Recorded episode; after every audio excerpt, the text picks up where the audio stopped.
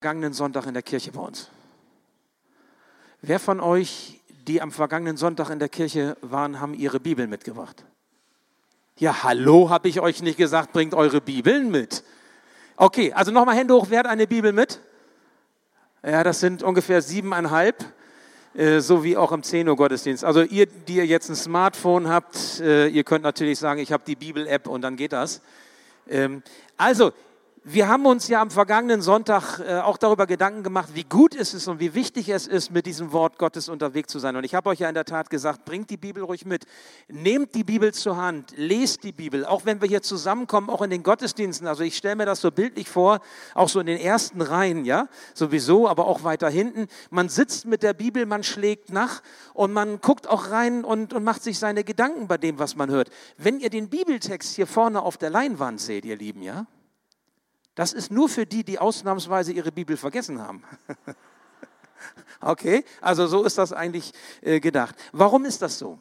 Weil, weil dieses Wort Gottes, das wir hier miteinander hören, wir werden gleich eine Geschichte hören aus der Bibel, eben nicht irgendein Wort ist, sondern Gott selbst offenbart sich in der Schrift, in der Bibel. Er sagt quasi in diesem Wort, wenn ihr das aufschlagt, sagt er dir, wer er ist.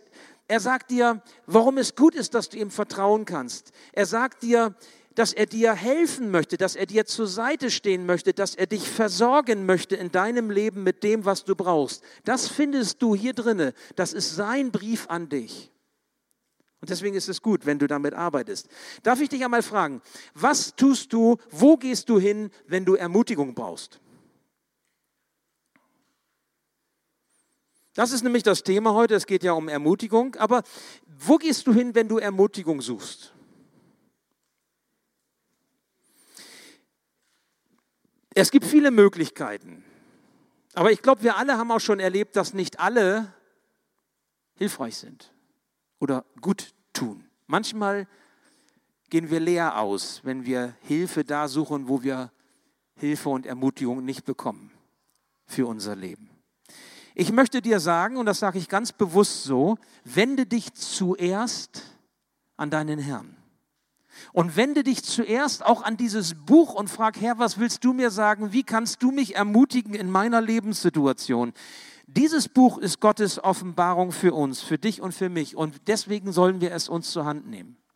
Denn in diesem Buch ist berichtet, wie sehr Gott der Vater für uns sorgt, wie sehr er für uns da ist. Du bist ein Kind Gottes. Du bist ein Kind Gottes, wenn Jesus dich von deiner Schuld, von deiner Sünde befreit hat, wenn du mit ihm unterwegs bist. Und dieses Buch enthält Zusagen Gottes für dein Leben, auch für die Zeiten, wo du Ermutigung besonders nötig hast. Die Geschichte, um die es heute geht, wird dir zeigen, Gott ist anders als all die anderen, die dir irgendetwas versprechen. Wir können Menschen etwas versprechen, aber wir halten es nicht immer. Wenn Gott uns etwas zusagt in seinem Wort, dann darfst du gewiss sein, dass er zur rechten Zeit seine Zusage an dir erfüllt. Dass er seine Zusage auch einlöst. Wohin sonst könnten wir gehen? Es gibt kein Buch, das diesem Buch vergleichbar wäre. Und deswegen nimm es in die Hand, bring es mit, lese es. Auch wenn wir hier zusammenkommen, lebe mit diesem Wort auch im Gottesdienst. Nun, die Geschichte, um die es heute geht, sie steht im Alten Testament und sie handelt von einem Mann, der den Namen hat Eliyahu. Eliyahu. Eliyahu, das ist der Name, dem der Vater ihn gegeben hat bedeutet, Yahweh ist mein Gott. Eliyahu. Und dieser Name, Yahweh ist mein Gott, ist quasi so eine Art Programm für das Leben dieses Mannes. Wir kennen ihn besser unter dem Namen Elia. Eliyahu, Elia. Aber eigentlich heißt er Eliyahu. Am vergangenen Sonntag, für die, die nicht da sein konnten, hatten wir über Daniel gehört. Und Daniel und Elia verbindet etwas miteinander. Sie beide sind nämlich Propheten. Ähm, der Prophetenjob ist nicht unbedingt ein richtig cooler Job gewesen. Also, wenn man Prophet damals war, das war ziemlich herausfordernd, kein Traumberuf, würde ich sagen. Also Elia hatte den Menschen das zu sagen, genau das zu sagen, was Gott ihm zu sagen auftrug. Also nicht nur schöne Nachrichten, das macht ja Spaß, ne? So, wenn man sagt, so ein Kind ist geboren und ich freue mich, alle freuen sich mit, Tante und Onkel sind gekommen, es ist also, ne, Oma und Opa, das ist schön, eine schöne Nachricht. Aber, aber Elia hatte auch Gerichts, Gerichte anzusagen, Gerichte vorherzusagen, wo, wo, wo Gott im Grunde das Volk mahnt und wo er sie zurechtbringen möchte. Und er hatte auch dann vor Menschen zu stehen, wo er ganz viel Mut brauchte, um so etwas zu sagen. Er stand auch großen Königen gegenüber. Ihr müsst wissen, das ist die Zeit, Elia lebt in einer Zeit, wo der Glaube an den biblischen Gott, an den Yahweh-Gott, sich vermischte mit Unglauben und auch mit anderen Religionen. Also gar nicht so viel anders wie das, was wir heute auch erleben. Vor vielen Jahrhunderten war das schon gar nicht ganz anders. Und er stellte sich dagegen. Er sagte, liebes Volk Israel, wir, wir sind mit diesem Gott unterwegs und wir wollen an diesem Gott auch festhalten. Wir wollen uns nicht anpassen, sondern wir wollen unseren Weg auch im Glauben an diesen lebendigen Gott, den wir erfahren haben, gehen. Und dafür stand er ein. Das kostete ihm ganz viel und er machte sich nicht beliebt. Er erfuhr Widerstand und er wurde sogar verfolgt. Schuld daran ist der König Ahab. Vielleicht habt ihr von dem schon mal gehört. Ahab. Nun, Männer sind ähm, nur die eine Hälfte. Sie haben dann auch noch die andere Hälfte, das sind die Frauen an ihren Seiten. Und die Frau, die Ahab an seiner Seite hatte, das war die phönizische Prinzessin Isabel. Und die hat es richtig faustdick hinter den Ohren gehabt. Es kam dazu, dass Ahab die kanaanäische Naturreligion, für die seine Frau stand, die, dass sie immer mehr sich ausbreitete, diese Religion, und den Yahweh-Glauben verdrängte. Und schließlich ließ er sich sogar richtig anstacheln und aufheizen von seiner Frau, dass er sogar bereit war, die Altäre Gottes zu zerstören und die Propheten zu vernichten, die in seinem Namen unterwegs waren, hinzurichten, zu beseitigen. Ich denke, als ich darüber so las, ich denke an die verfolgte Gemeinde weltweit. Es sind ja weit über 100 Millionen Christen in über 50 Ländern benachteiligt und verfolgt. Und ich habe mich gefragt, wie viele von denen sich vielleicht so fühlen wie ein Elia. Alleingelassen, am Ende, ohne Hoffnung verzweifelt. Das war die Situation um Elia. Wir haben auch einige hier unter uns in den Gottesdiensten um 10 und um 12, die kennen das ja. Die sind verfolgt gewesen um ihres Glaubens willen und mussten die Flucht antreten. Aus Iran, aus Syrien, aus anderen Gegenden und sind jetzt hier bei uns, sind, getaufte Geschwister im Herrn und kommen zu unseren Gottesdiensten. Mancher kennt das. Sprecht sie mal an, wie das ist, wenn man, wenn man auf der Flucht ist, wenn man unterwegs ist, um seines Glaubens willen. Elia flieht um sein Leben. Was bleibt ihm anderes übrig? Er ist verzweifelt, er ist verärgert, er ist traurig, er weiß nicht mehr weiter. Elia will nicht mehr Prophet sein, er will nicht mehr in Gottes Auftrag unterwegs sein. Und der Predigtext, den wir jetzt hören, der greift diese Situation auf. Der ist aus dieser Situation herausgesprochen. 1. Könige 19, die Verse 1 bis 8. Und ich lese sie falls jemand das verfolgen will, in seiner Bibel, die ihr hoffentlich alle dabei habt. Ich lese sie quasi jetzt etwas verändert in der Gegenwartsform, nicht im Rückblick, sondern in der Gegenwartsform. Ihr habt es aber auch für die, die keine Bibel dabei haben, rein zufällig auch hier auf der Leinwand. Ahab berichtet Isabel alles, was Elia getan hat. Vor allem, wie er die Propheten Baals mit dem Schwert getötet hat. Da schickt Isabel einen Boten zu Elia, der ihm ausrichten soll. Die Götter sollen mich schwer bestrafen, wenn ich dir nicht heimzahle, was du diesen Propheten angetan hast. Morgen um diese Zeit bist auch du ein toter Mann, das schwöre ich. Da packt Elia die Angst. Er rennt um sein Leben und flieht bis nach Beersheba ganz im Süden Judas. Dort lässt er seinen Diener, der ihn bis dahin begleitet hat, zurück. Dieser Diener hieß Elisa, der Diener von Elia. Allein wandert er einen Tag lang weiter bis in die Wüste, bis tief in die Wüste hinein. Zuletzt lässt er sich unter einen Ginsterstrauch fallen und wünscht sich tot zu sein. Herr, ich kann nicht mehr, stöhnt er. Lass mich sterben. Irgendwann wird es mich sowieso treffen, wie meine Vorfahren. Warum nicht jetzt? Er streckt sich unter dem Ginsterstrauch aus und schläft ein. Plötzlich wird er wachgerüttelt. Ein Engel steht bei ihm und fordert ihn auf, Elia, steh auf und iss. Als Elia sich umblickt, entdeckt er neben seinem Kopf einen Brotfladen, der auf heißen Steinen gebacken ist, und einen Krug Wasser. Er isst und trinkt und legt sich wieder schlafen. Doch der Engel des Herrn kommt wieder und rüttelt ihn zum zweiten Mal wach. Steh auf, Elia, und iss, befiehlt er ihm noch einmal. Sonst schaffst du den langen Weg nicht, der vor dir liegt. Da steht Elia auf, isst und trinkt. Die Speise gibt ihm so viel Kraft, dass er 40 Tage und Nächte hindurch wandern kann, bis er zum Berg Gottes, dem Horeb, kommt. Ich bete noch. Ja, lieber Herr, wenn wir dein Wort hören, dann lass uns mit offenem Herzen auf das hören, was du uns sagen willst. Sei du jetzt bei uns. Wir bitten dich, Herr, dass du dein Wort lebendig machst, dass du unser Hören und auch mein Reden segnest.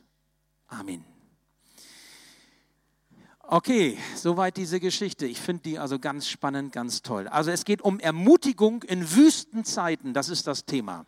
Ich habe überlegt, ob man Wüsten also Wüstenzeiten, klein oder groß schreibt. Ich glaube, beides ist möglich. Okay, also auch in Zeiten, die wüst sind.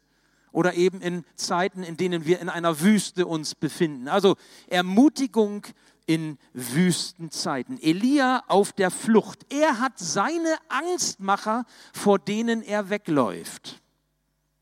Die Angstmacher des Lebens das ist der eine Aspekt, über den ich mit euch nachdenken möchte. Was sind deine Angstmacher, die dir zu schaffen machen? Überleg einmal kurz. Was sind die Angstmacher in deinem Leben, die dir so zu schaffen machen, dass du die Ermutigung wünschst? Oder dass du den Eindruck hast, du bist auch unterwegs in eine wüste Zeit oder in die Wüstenzeit. Was ist das? Nun, erzähl mir keiner, erkennt das nicht mit der Angst. Die Forschung, Psychologie, Therapie, Seelsorge sind sich einig, ganz klar, jeder Mensch hat Angst in seinem Leben. Jeder kennt auch Angst in seinem Leben. Es gibt diesen angeborenen Angstmechanismus, der dafür sorgt, dass wir in einer Notsituation fliehen und nicht ins Unglück rennen. Okay? Also die meisten von uns würden hier nicht mehr sitzen, hätten sie nicht diesen angeborenen Angstmechanismus, weil wir dann schon längst erledigt gewesen wären, schon längst tot wären, weil uns irgendwas passiert wäre, irgendein Unglück. Also wir alle kennen Angst aus in einer bestimmten Situation, sodass wir die Flucht antreten, damit wir unser Leben schützen. Aber wenn es um die Angstmacher geht, ist das was anderes. Es gibt darüber hinaus, neben dieser angeborenen Angstmechanik, auch noch die Angstmacher, die uns das Leben so schwer machen, die uns die Lebensfreude nehmen, die uns den Lebensmut nehmen und wir werden sie nicht einfach so los. Wir haben vielleicht noch nicht mal Kontrolle über sie. Und wir können sie auch nicht ignorieren. Sie rauben alle Kraft. Und wisst ihr, was das Schlimme ist? Das Schlimme ist, diese, diese Angstmacher, sie sind ja nicht immer irgendwo anders, bei anderen, meinetwegen bei den Menschen, die wir fürchten. Oder bei, vor Situationen, die wir meiden möchten. Weil wenn das nur so wäre, dass diese Angstmacher woanders wären, dann könnten wir ihnen ja entfliehen, dann könnten wir sie ja loswerden, dann wäre ja alles gelöst. Aber so einfach ist das nicht. Wisst ihr, was die schlimmsten Angstmacher sind? Die schlimmsten Angstmacher sind die, die so ganz tief in uns drin sind. Die quasi immer da sind, so ein Mist, wo wir sind. Egal, wo wir hingehen. Und deswegen werden wir sie auch nicht los. Es ist die Angst zu versagen vielleicht. Nicht zu genügen. Gott nicht zu genügen. Den Menschen nicht zu genügen. Mir selbst nicht zu genügen. ist die Angst vor der eigenen Scham, die Angst, wahrhaftig zu sein, ehrlich und offen und Vertrauen zu haben. Es ist vielleicht die Angst davor, die tiefen Bedürfnisse nicht gestillt zu bekommen, die wir in unserem Herzen haben und leer auszugehen im Leben. Oder noch andere Dinge. Elia flieht vor dem König Ahab und er tut gut daran zu fliehen. Würde er nicht fliehen, wäre sein Leben in Gefahr. Aber das Problem ist, dass er seinen eigenen Angstmacher nicht entfliehen kann, egal wohin seine Füße ihn auch tragen. Die nimmt er mit. Auch auf dem Weg nach Horeb, zum Berg, weg von Ahab, auf der Flucht. Er flieht in Richtung des Berges Horeb. Nun, da ist es natürlich auch gut, wenn man mit der Bibel arbeitet und wenn man die Bibel kennt oder mal nachschlägt, was ist denn eigentlich mit diesem Berg Horeb so Besonderes?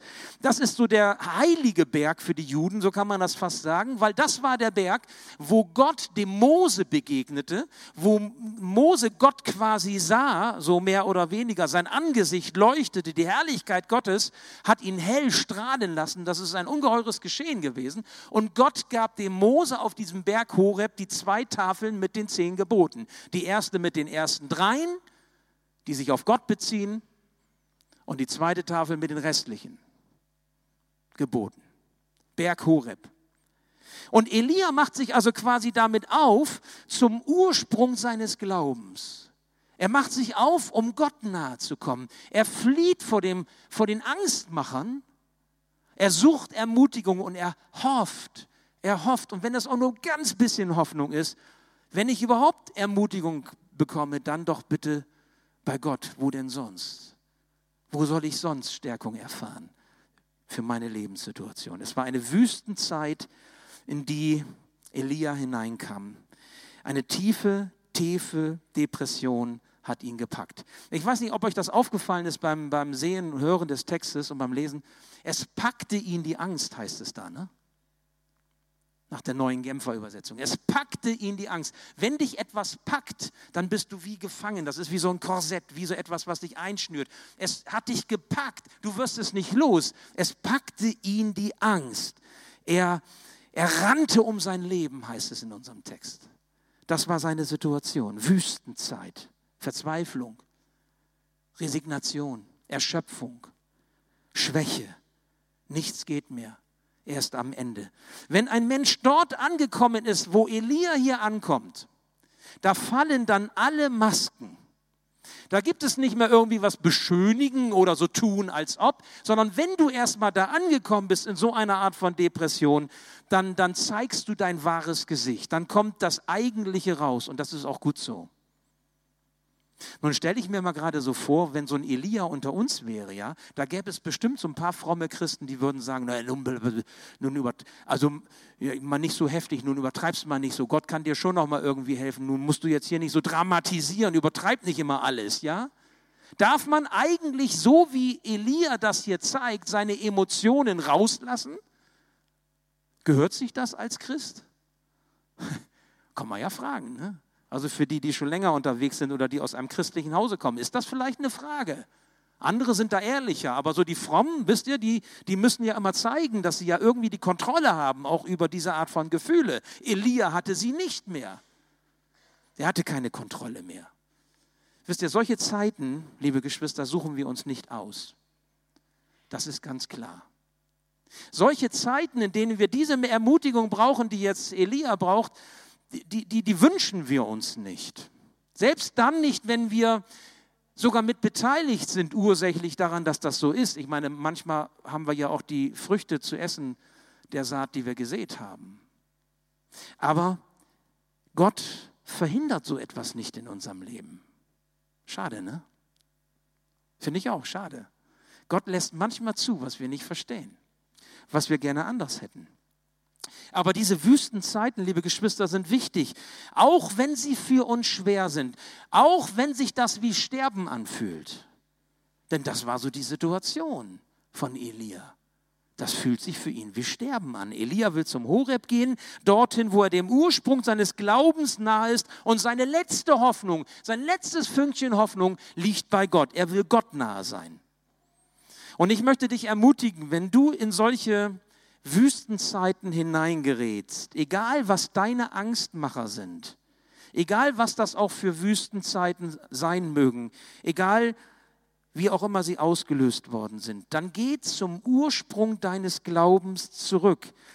Schau dir an, was Gott dir in seinem Wort an Zusagen gibt, dass er dir zur Seite stehen will und dir helfen möchte, um dich zu ermutigen. Verlass dich drauf, vertraue ihm.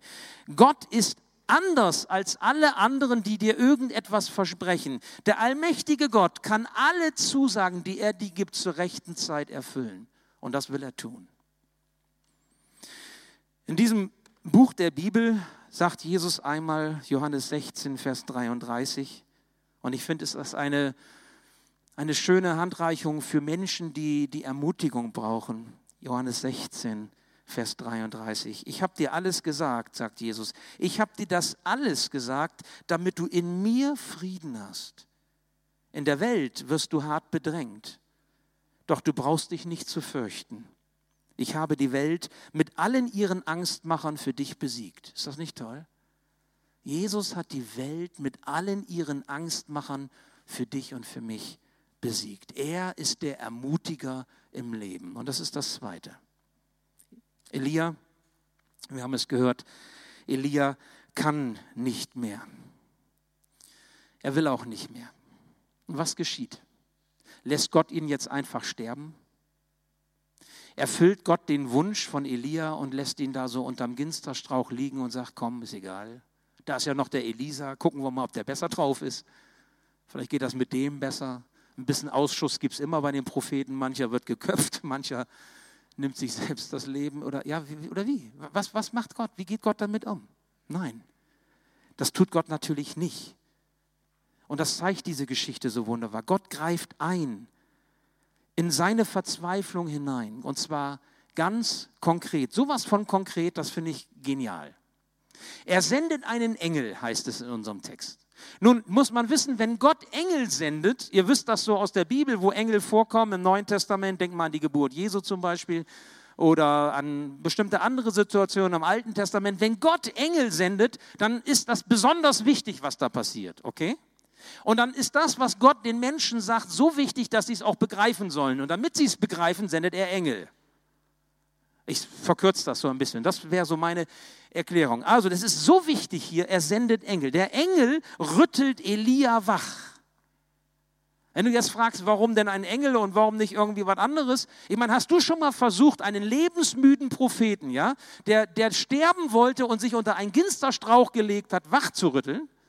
Das schaffst du nicht, das schafft nur ein Engel. Das kann kein anderer. Okay, da muss Gott Hand anlegen. Und so kommt jetzt hier dieser Engel und, und er rüttelt ihn wach. Und dann gibt er ihm zu essen und zu trinken. Aber was gibt er ihm denn? Er gibt ihm warmes Brot, frisch gebackenes Brot, Steinofenbrot, ja, und einen Krug kühlen Wassers. Ich meine, was brauchst du mehr in einer Wüstenzeit als warmes Brot und kühles Wasser, oder? Ist doch genial, ne? Ist das nicht toll, dass der Text das so sagt? Das ist sogar noch warm, das Brot, ja? Nicht abgestanden und schon ein bisschen älter und hart, so die Kruste, sondern frisch gebackenes. Das gibt er ihm. Gott kümmert sich ganz konkret um seinen Mann. Er stärkt Elia mit dem Nötigen, was er jetzt zum Leben braucht, um seinen Weg fortzusetzen hin zum Horeb. Ich meine, der Elia, der war so beschäftigt mit seiner Angst, der hatte so viel zu tun mit seiner Flucht, dass er vergessen hat zu essen und zu trinken. Kennst du das? Wenn du so in der Arbeit drinne bist, dass du gar nicht mehr ausreichend trinkst und isst, weil du so beschäftigt bist. Also manchmal passiert mir das, wenn ich zu lange unterwegs bin und meine Frau schlägt schon immer die Hände über dem Kopf zusammen und sagt, du bist ja auch bescheuert. Warum isst du nicht mal zwischendurch oder warum nimmst du dir nichts mit? Ja? Aber bei, bei, bei Elia war das jetzt so, der war völlig ausgetrocknet, der, der Magen war leer. Ich meine, da, da kannst du dich auch nur noch hinlegen und warten, so jetzt ist vorbei, ne? wenn es ganz schlimm kommt. Gott weiß um dich. Er sieht dich. Es ist ihm nicht egal, wie es dir geht. Es ist ihm auch nicht egal, was du brauchst. Und er will dir geben, was er für dich bereithält. Er hat gesagt, er möchte für dich sorgen. Du bist sein Kind und er ist dein Vater. und er hält Wort und zur rechten Zeit wird er dir geben, was du brauchst, wenn du darauf vertraust. Auf diesem Weg hin zum Ursprung seines Glaubens begegnet Elia dem lebendigen Gott. Der Vater hat seinen Sohn gesehen und er wendet sich ihm zu, wie ein liebender Vater sich seinem Kind zuwendet. Elia wird gestärkt in seiner Wüste. Aber wenn wir uns den Text so anschauen, dann merken wir ja, aber einmal Brot und Wasser reichten ja nicht. Ne? Ist euch das aufgefallen? Also zunächst mal muss man sagen, Elia isst und trinkt und was dann? Legt sich wieder hin und schläft weiter. Ich meine, hallo, da wirst du vom Engel geweckt und dann legst du dich wieder hin und schläfst weiter. Ist doch auch irgendwie ein bisschen komisch, oder? Also der war noch so kaputt und so fertig, es reichte noch nicht. Und Gott gibt ihm nochmal eine Stärkung, nochmal Brot und nochmal Wein. Wisst ihr, Gott hat so viel Geduld mit uns. Der lässt uns auch nochmal eine zweite Runde schlafen, wenn wir immer noch nicht können. Aber er bleibt dran. Und dann weckt er ihn auf dann rüttelt er ihn noch einmal wach und fordert ihn auf, iss und trink mit der Begründung, du schaffst sonst nicht den langen Weg, der noch vor dir liegt. Gott hat etwas vor mit Elia. Es sollte noch etwas kommen in seinem Leben. Es war noch nicht aus und vorbei, auch wenn er denkt, es ist aus und vorbei. Gott hat etwas vor mit dir. Auch wenn du vielleicht denkst, da kommt nichts mehr aus und vorbei. Er hat, möchte dich weiterführen, weil er auch mit dir etwas vorhat. Der Horeb, dieser Berg, ist das Ziel für Elia. Elia braucht eine neue Berufung für seinen Dienst. Ich ermutige euch übrigens, ähm, weil wir da ja nicht weiter drüber hören, lest 1. Korinther 19, äh, 1. 1. Könige 19 doch ruhig zu Hause nochmal. Das geht also total spannend weiter. Er, er erlebt Gott am Horeb auf eine ganz besondere Weise. Weiß jemand von euch, der diese Bibelstelle kennt, was da passiert? Oh, meine Güte, Johannes, rette mich. Erdbeben, Erdbeben, Feuer, Sturm, und Gott ist nicht im Erdbeben, Gott ist nicht im Feuer, Gott ist nicht im Sturm, er ist im sanften Säuseln und er erlebt Gott und er bekommt eine besondere Berufung für das, was vor ihm liegt. Und das war mir nochmal so ein Zeichen, auch für uns in Zeiten der, der Ermutigung oder in Wüstenzeiten, wo wir Ermutigung brauchen. Gott führt uns Schritt für Schritt. Erstmal nur Wasser, warmes, warmes Brot und frisches Wasser in der Wüstenzeit. Aber dann kommt sogar eine Begegnung mit dem lebendigen Herrn, der, die ihn so richtig in Fahrt bringt für das, was da auf ihn wartet. So ist Gott. Gott gibt, was wir brauchen. Und zwar dann, wenn es soweit ist. Das, was wir brauchen, ist, dass wir dranbleiben, dass wir ihm vertrauen dass wir uns auf ihn verlassen, dass auch wir zurückkehren zu dem Ursprung unseres Glaubens, zu unserem Horeb, dass wir uns erinnern, da ist der Gott und wenn mir einer helfen kann, dann kann nur er es tun und er hat es versprochen und auch wenn es sich anfühlt wie Sterben und auch wenn ich nicht mehr will und auch nicht mehr kann, ich will dranbleiben und wenn das auch nur so ein Stückchen Vertrauen noch ist, dass wir es einsetzen und dass wir es wagen. Weißt du was? Gott ist dein Vater. Und du bist sein Kind. Und er kennt dich. Und er will für dich sorgen, er will für dich da sein. Er ist dein Ermutiger in deinen Wüstenzeiten, wie immer die auch aussehen mögen. Höre sein Wort, vertraue seinem Wort, lass dich auf, aufwecken von ihm Vielleicht schickt er dir auch Engel in Gestalt von lieben Menschen oder von irgendwelchen Eindrücken, die dich wachrütteln, von irgendwas, was du erlebst, was dich wach macht und, und du merkst, jawohl, mit seiner Hilfe kann ich einen nächsten Schritt tun. Er stärkt dich auch auf deinem Weg mit ihm und zu ihm hin und gibt dir das, was du brauchst. Das, liebe Schwestern und Brüder, lernen wir von Elia. Letzte Woche hatten wir Daniel. Daniel, ein Vorbild in Babylonien. Ein junger Mann, der der so viele Menschen beeindruckt hat, dadurch, dass er dran blieb an diesem Herrn. Elia, ganz andere Situation, ganz anderer Mensch, bleibt dran an Gott, aber in einer Krisenzeit. Und wir dürfen lernen von Daniel, wir dürfen lernen von Elia, einem Vorbild in Wüstenzeiten des Lebens. Wir beten. Ja, lieber Herr Jesus, ich möchte dir danken dafür, dass du uns diese Personen so vor Augen stellst. Ich danke dir für dein Wort, für deine Zusagen und Verheißungen, die du uns damit gibst. Herr, und wir dürfen wie ein Elia dranbleiben an dir, dürfen vertrauen, dass du zur rechten Zeit das Rechte tust, was du verheißen hast, weil du für uns sorgst. Herr, wir bitten dich darum, dass du uns ein glaubendes Herz schenkst. Auch da, wo wir vielleicht verzweifelt sind oder wo wir nicht weiter wissen. Sicherlich unterschiedlich für jeden von uns, aber jeder von uns kennt Angst in seinem Leben. Und du weißt um die Angstmacher in unserem Leben.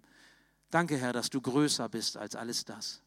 Dass du uns deinen Frieden schenkst und dass du mit den Angstmachern auch in unserem Leben fertig geworden bist. Du hast ein für alle Mal aufgeräumt mit ihnen. Und so dürfen wir bei dir das finden, was wir brauchen. Sei du der Ermutiger in unserem Leben, immer dann, wenn wir es nötig haben. Wir wollen auf dich schauen.